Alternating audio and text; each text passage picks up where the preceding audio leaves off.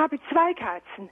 Ein Kater und ein Kätzchen. Die, der Kater liegt auf dem Sessel, die Katze kommt, setzt sich hinten auf ihn drauf und tut so, als würde sie mit ihm kopulieren. Also es ist so, Frau Hack, äh, wir kennen aus ein oder zwei Studiengebiete Aufsteigeverhalten, wie ihres Weibchen macht, als ein Rangdemonstration. Es ist nicht weit verbreitet.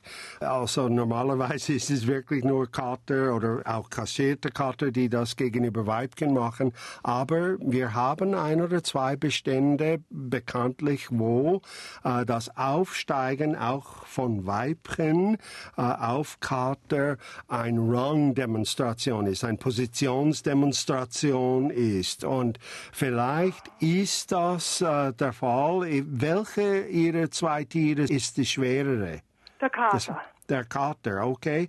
Also es geht nicht nach dem Regeln, dass äh, eigentlich das schwerere Tier wäre der Rang höhere Tier, aber ohne Ausnahme keine Regel, glaube ich, heißt es so. Nein, ja gut, ist dominant. Er, ja, er, ist sie dominant sonst? Also das passt wieder. Und ich vermute, dass es das ist. Es hat nicht mit Sex zu tun, sondern eher eine Dominanzdemonstration.